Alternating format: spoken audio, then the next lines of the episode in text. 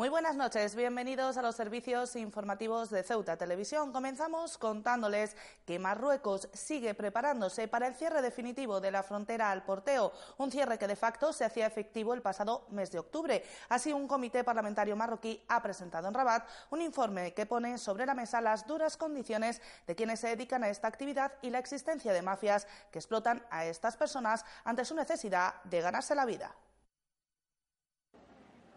La reapertura al porteo de la frontera parece alejarse cada día, al menos ante las informaciones publicadas por los medios marroquíes que dejan clara, como les hemos venido contando en los últimos meses, la intención del país vecino de suspender esta actividad de forma definitiva. Así, el diario Tanya 24 recogía en su edición de este martes una información que señalaba que un comité parlamentario marroquí ha presentado en Rabat un informe sobre las duras condiciones de vida de quienes se dedican al porteo, especialmente las mujeres, y sobre las mafias que explotan a las mismas ante su necesidad de ganarse la vida. Dicho informe recoge que estas mujeres están sujetas a abuso, acoso, robo y enfermedades, unas mujeres que según el mismo ascienden a 3.500, a las que se sumarían 200 menores.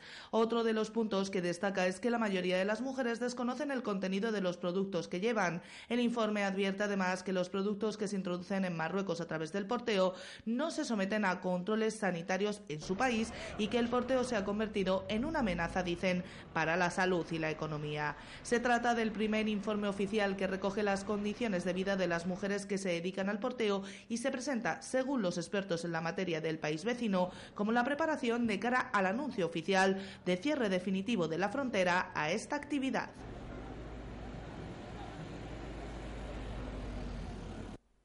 Caballas trasladará de nuevo al Pleno de la Asamblea, aprovechando la nueva legislatura socialista, una propuesta para exigir al Gobierno de la Nación la negociación de un tratado de buena vecindad con Marruecos que regule la gestión del espacio fronterizo. Los localistas consideran que esta política del Reino Alagüita no es sino un nuevo intento de aislar y asfixiar económicamente a Ceuta y Melilla como una forma de demostrar sus razones para reivindicar su soberanía sobre ambas ciudades autónomas.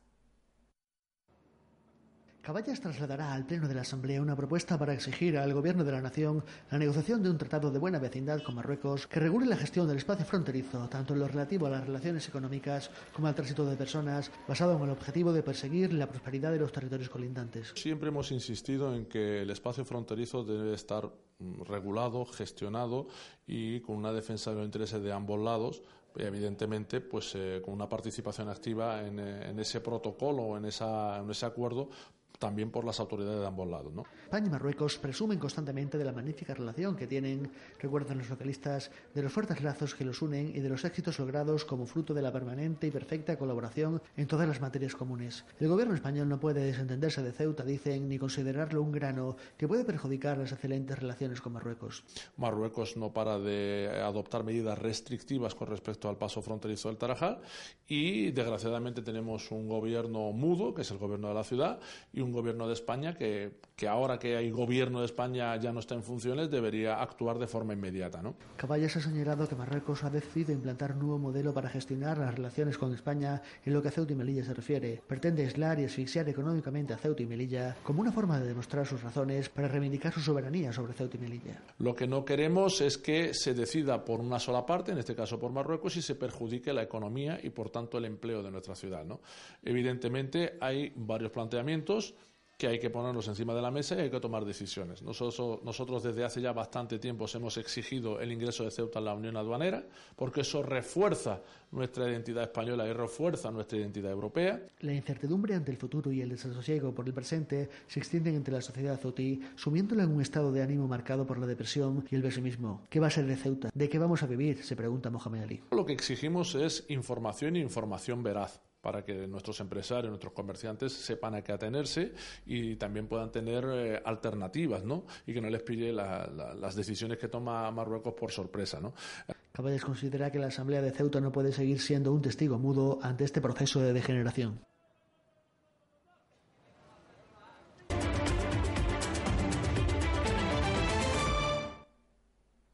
40 menores extranjeros no acompañados, tutelados por la ciudad, reciben clase en el Centro para Adultos Edrisis dentro del programa de inmersión lingüística. El objetivo es que todos los menores estén escolarizados, para lo que se ha utilizado a 10 profesionales contratados dentro del plan de empleo.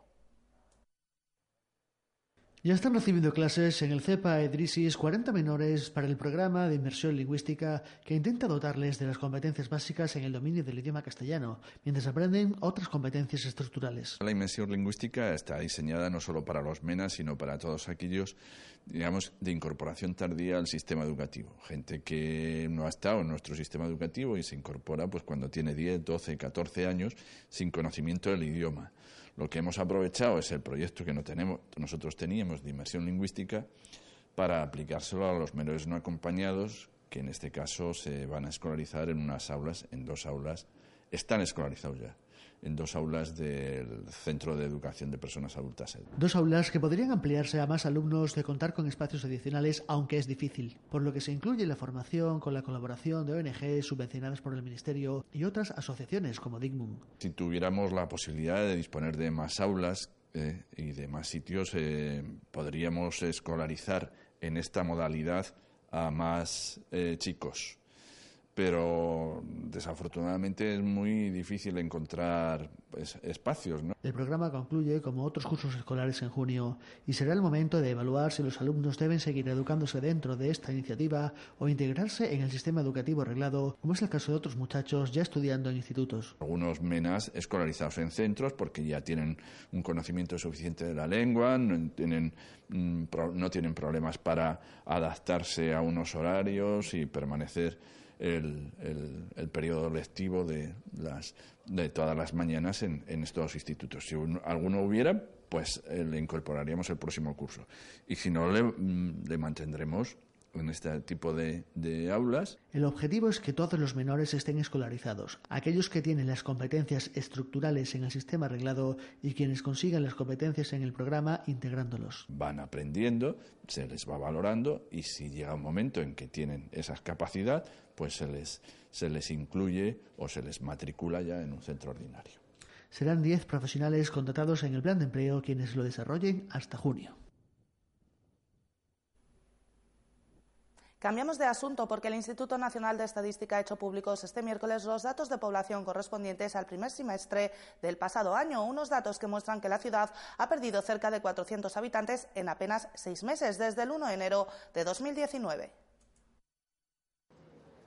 La población de Ceuta se ha reducido en cerca de 400 personas en apenas un semestre. Así lo indican los datos hechos públicos este miércoles por el Instituto Nacional de Estadística, que señalan que mientras el 1 de enero de 2019 nuestra ciudad contaba con 84.829 habitantes, el 1 de julio del mismo año el número de los mismos se reducía hasta los 84.434. Todo ello a pesar de que el saldo vegetativo, es decir, la diferencia entre nacimientos y fallecimientos, se mantenía en positivo para nuestra ciudad, con 119 habitantes más, produciéndose las mayores pérdidas en la migración interior que ha dejado a la ciudad con 570 habitantes menos. De este modo, Ceuta encabeza junto con Melilla las mayores pérdidas de población entre las autonomías del país, un 0,47 y un 0,48% respectivamente, y se suman a Galicia, Castilla y León, Asturias y Extremadura para conformar el grupo de las seis autonomías en esta situación. Los datos del INE presentados este miércoles nos dejan además otras cifras a tener en cuenta. El número de extranjeros residentes en nuestra ciudad asciende a 4.630. De ellos, el mayor porcentaje procede de países del continente africano, 3.678, mientras que el resto lo hace de países de la Unión Europea, 522. Una avería ha dejado atracado en el puerto de Algeciras al buque de FRS que de forma habitual presta su servicio en la línea del estrecho a lo largo de esta mañana. Un buque rápido que tenía prevista su salida a las diez y media desde la localidad hermana, quedando la misma suspendida y obligando también a suspender la de las doce desde nuestra ciudad. FRS ha recuperado la normalidad de sus servicios a lo largo de la tarde una vez que ha quedado reparada la avería.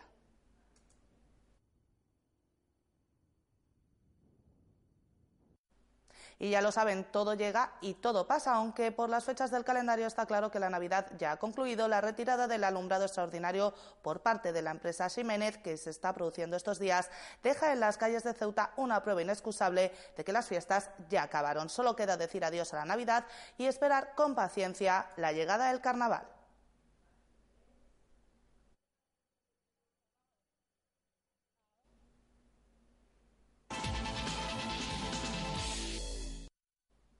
Y en el tiempo del deporte les contamos que la Real Sociedad ya trabaja pensando en la Copa. El conjunto de Imanol Alguacil se enfrentará a la agrupación deportiva Ceuta Fútbol Club este domingo en el Alfonso Murube en uno de los encuentros más destacados de la segunda ronda de la Copa del Rey.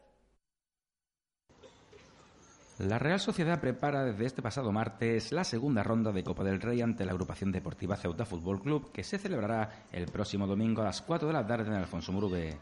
Los de Imanol Aguacil no se fían del rival y viajarán a Ceuta con ningún tipo de confianza.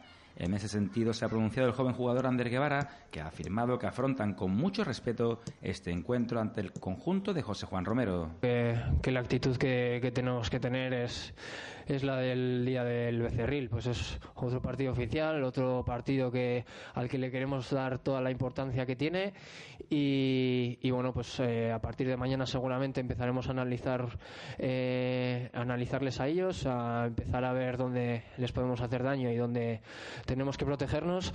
Y en ese sentido, pues eh, lo dicho, eh, plantearlo como un partido más, darle la importancia que merece, que es que es muy muy grande y, e intentar sacarlo. El jugador de la Real no quiere ningún tipo de confianza ante el Ceuta. Guevara afirma que saldrán a ganar desde el inicio, ya que tiene muchas esperanzas puestas en esta competición. Pues después de perder, eh, siempre tienes, tienes ganas de volver a jugar para, para volver a, conseguir otro, otro resultado positivo y darle la vuelta a esa derrota. Es cierto que bueno, pues quizás ahora nos toca eh, parar en la liga y, y preparar para este partido de Copa, pero pues es otra competición en la que tenemos eh, muchas esperanzas y mucha ilusión puesta. Creo que el formato actual de esta competición pues ayuda para que para nosotros también sea más atractiva y, en ese sentido pues eh, queremos hacer un buen partido y, pasar de ronda. A pesar de la última derrota en casa ante el Villarreal por 1-2, los de Imanol Alguacil han realizado una gran primera vuelta de competición. Los donostiarras son quintos en la clasificación y han practicado un juego alegre y ofensivo que han convertido a la Real Sociedad en una de las atracciones de la primera división.